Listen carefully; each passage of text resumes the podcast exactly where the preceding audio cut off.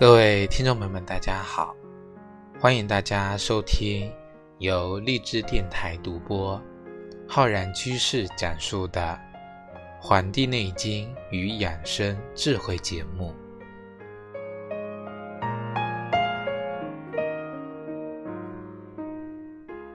本期节目呢，要跟各位听众朋友讲我们节气养生的知识。不知不觉呢，我们。迎来了我们今年戊戌年的二十四个节气中的最后一个节气——大寒节气。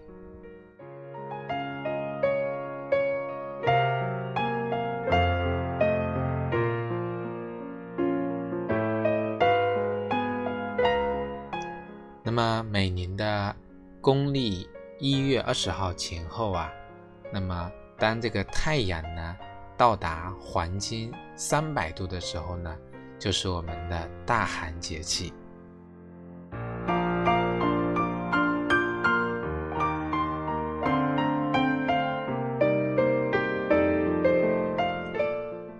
大寒节气呢，啊，是我们中国大半部分地区啊，啊，一年中最冷的时期了。这个时候呢，阴寒密布。悲风敏肃，寒野苍茫，寒气冰谷，地表的积雪不化，呈现出呢这个天寒地冻、冰天雪地的这种严寒景象。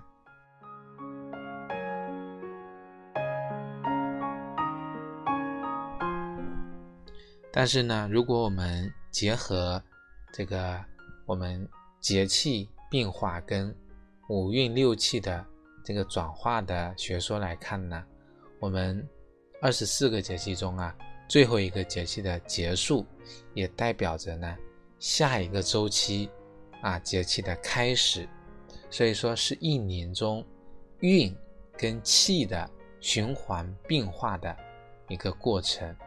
那么等大寒过后十五日啊，壮阳就会出现啊。那么驱除阴寒，就迎来了我们的立春。那么大寒过后呢，又是我们的新年，所以我们呢也是充满期待的。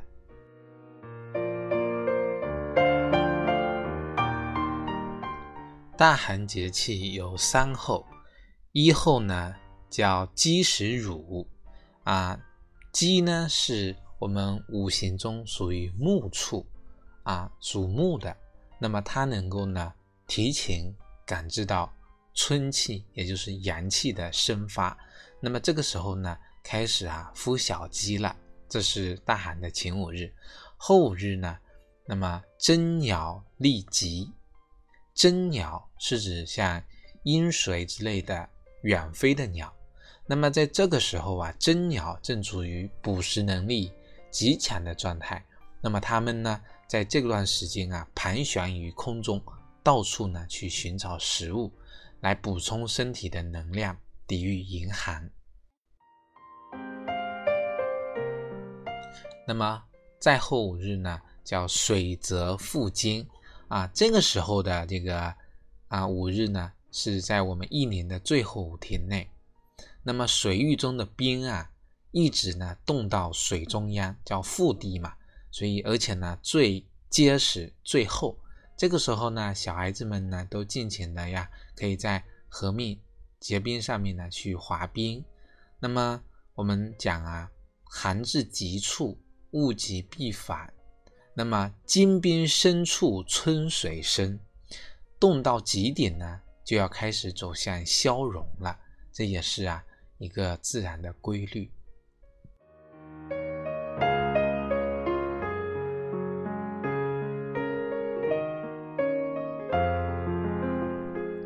那么我们来讲一讲大寒的习俗吧。因为大寒呢适逢年终岁末，那么短短十几天时间里呢，孕育了很多的传统节日。我们刚过的腊八，还有尾牙、小年、春节等等。那么这个时候呢，我们很多人开始啊除旧迎新啊，做很多啊年货，那么为迎接新年呢做准备。那么尽管在这样的一个寒冷的天气呢，大家都啊格外的啊抵挡不住迎年的这种热情，所以很多人会啊买年画呀，啊做彩灯啊，买鞭炮啊、香火呀、杀年猪啊、灌香肠、腌腊肉，为春节呢做准备。那么大寒时节呢，在广东啊，家家户户呢会蒸上一锅香喷喷的糯米饭。而且呢，拌上呢这个辣味啊，比如说虾米呀、干鱿鱼、冬菇等等呢，来迎接我们传统节日中啊，传统节气最寒冷的一天。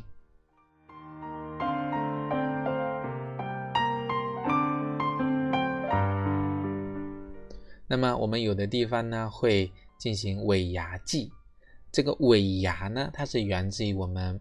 拜土地公叫做牙的这个习俗啊，所谓二月二为头牙，以后每逢初二跟十六呢都要做牙。到了农历十二月十六日呢，刚好是尾牙。那么尾牙同我们的二月二一样，有着啊春饼吃。那么这一天呢，买卖人呢要设宴啊。那么白斩鸡是这个宴席上呢不可缺少的一道菜。传说啊，据说呢，鸡头朝水就表示呢，老板第二年呢要解聘谁，因此呢，有些老板呢一般都会把鸡头啊朝向自己啊，以使呢员工能够放心的来享用佳肴，回家后呢也能够过一个安稳的年。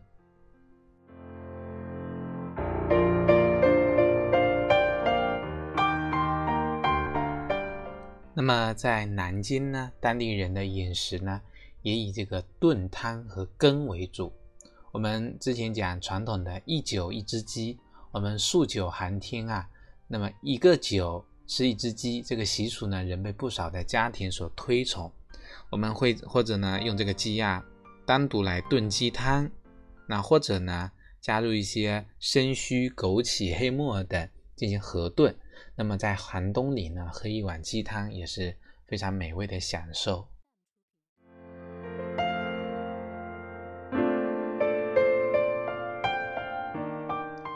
无论是啊南方这个广东吃糯米饭，还是南京呢吃这个啊喝鸡汤，那么我们讲大寒呢跟立春相交接啊，讲究的人家呢在饮食上呢也。顺应这个节气的变化，大寒进补的食物量呢会逐渐的减少，多添加一些具有生散性质的食物来顺应啊春天万物的这种生发。那么早早的呢就开始做准备了。其实呢我们在大寒节气之间啊，当天地之间的阴气进入极致的时候，我们更应该做的就是。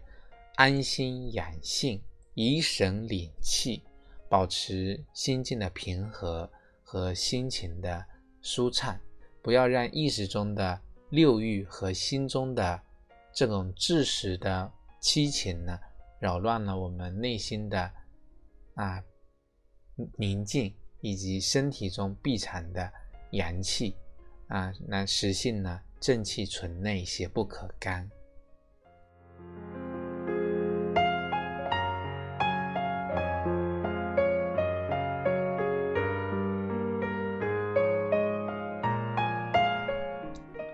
我们来讲一讲这个啊大寒节气的养生方面要注意的地方。那么第一个呢，就是日常生活起居。我们中医讲，起居有常，养其神也；不枉劳作，养其精也。冬季养生，如果能够合理的安排起居作息呢，就能够保养我们的神气。劳逸适度呢，能够养其肾精。所以呢，我们要尽量做到行不及步，耳不及听，目不及视，坐不至久，卧不至疲。在大寒期间呢，要确保充足的睡眠时间啊，对获得听得阳性能量呢尤为重要。所以我们在起居方面要顺应冬季闭藏的特性，做到早睡晚起，早睡呢是为了养人体的阳气，晚起呢是为了养我们的阴气。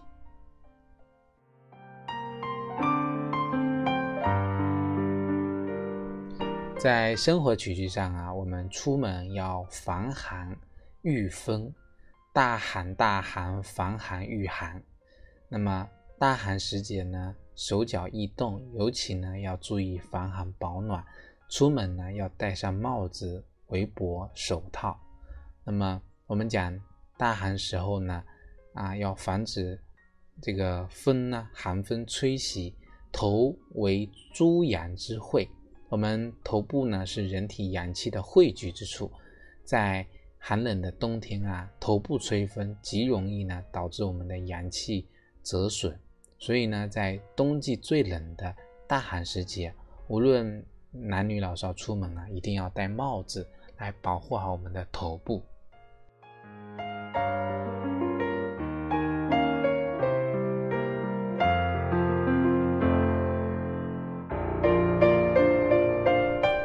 我们呢，接着讲一下这个日常的运动啊。大寒时节呢，如果要进行运动，最好选择室内运动。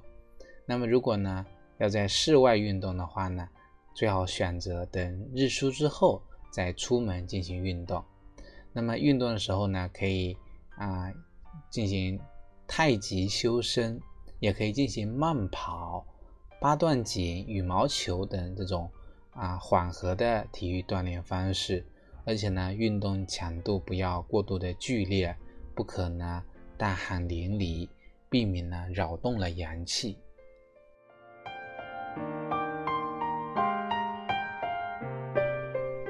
在日常的养生保健方面啊，我们可以做好睡前泡脚，寒从脚下起，冷从腿上来。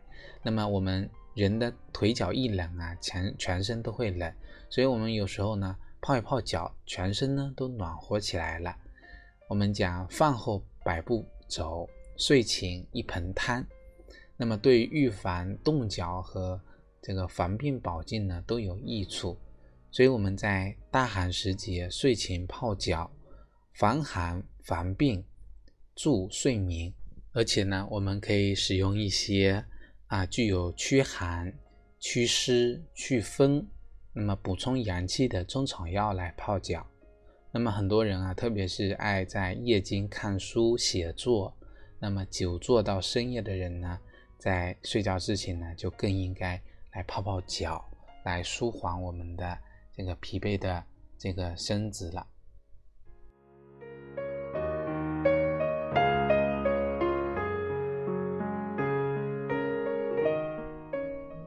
另外呢，我在我们《黄帝内经与养生智慧》的啊微信公众号呢，发布了一个大寒节气的养生啊知识。那么我在里面呢，讲到了跟着古人来学导引的，那么是根据陈希夷二十四气导引做工图，那么学习大寒节气的做工啊导引术。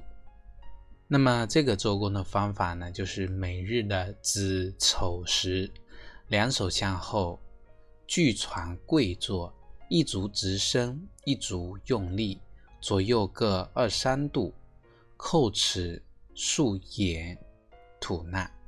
就是每天在子时跟午时，就是啊晚上啊二十三点或者次日凌晨三点这段时间呢，单腿。跪坐，那么一只脚呢前伸，另外一只脚呢跪在床上，那么前脚掌着地，那么自己的这个臀部呢坐在另外一只脚的脚后跟上面，那么上体后仰，两臂呀分别在身后左右侧撑地，指尖朝向斜后方，身体呢重心往后移。再向前移，啊，两腿相互交换着进行，左右各十五次，然后呢，叩齿、印经、吐纳。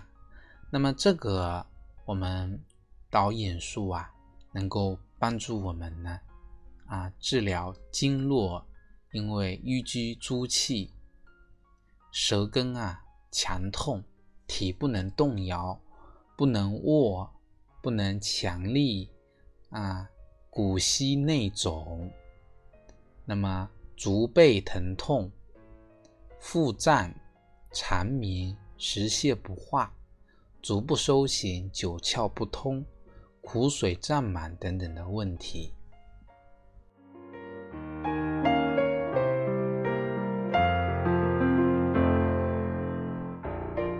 另外呢，我们可以通过艾灸养生，因为大寒时节气温低呀，人体代谢慢，利用艾灸的这个温热传导呢，能够发挥它强大的活血暖身的作用，能够帮助我们身体呢抵御严寒，调整全身的气血经络，对这个冬季常见病有很好的预防作用。那么这里呢，推荐几个穴位，一个就是我们的。神阙穴，神阙穴呢，就是我们的肚脐正中央啊。那么艾灸的时候呢，可以围绕我们神阙穴周围进行艾灸，使得我们神阙穴以及神阙下四横指处的关元穴，神阙上面四横指处的中脘穴，还有神阙旁开两横指、五横指的天枢穴啊、大横穴。那么由表及里，逐渐的温煦、温热，那么进而呢，全身经脉呢，气血畅通。另外呢，我们可以艾灸我们的血海穴。啊，血海穴呢，在我们的大腿内侧。那么我们呢，可以根据穴位图呢，进行找准穴位进行艾灸，能够达到呢养血润燥、祛风止痒的效果。另外呢，也不能忘记去艾灸我们的这个三阴交。那么三阴交呢，在我们的这个啊内踝尖指上的三寸位置啊。那么在我们的胫骨后缘左右腿呢各一个。那么我们知道三阴交呢能够健脾养血、调肝补肾。那么这些穴位呢都是非常好的。那么大家可以进行艾灸。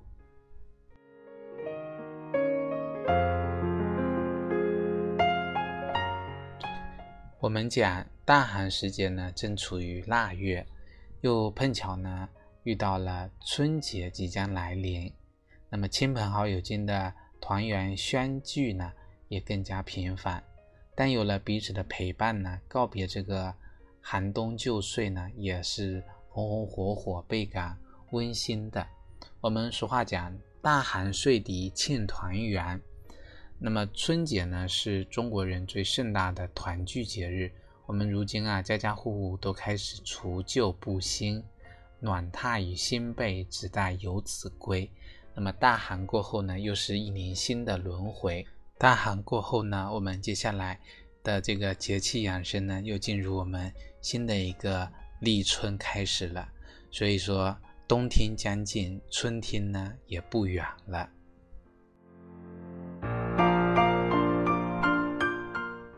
好了，我们本期的节目呢，就跟各位听众朋友分享到这里，感谢大家的收听啊！欢迎大家呢关注我们《黄帝内经与养生智慧》的微信公众号、养生交流群以及我们的新浪微博。如果大家想学习更多中医基础理论呢，可以关注我在网易云课堂开播的中医基础理论和中医诊断学的课程。另外呢，我在清聊平台也开播了《黄帝内经日思夜读》公开课，来系统的学习《黄帝内经》的知识。大家呢可以感兴趣的话呢，请去学习。好了，咱们下期再会。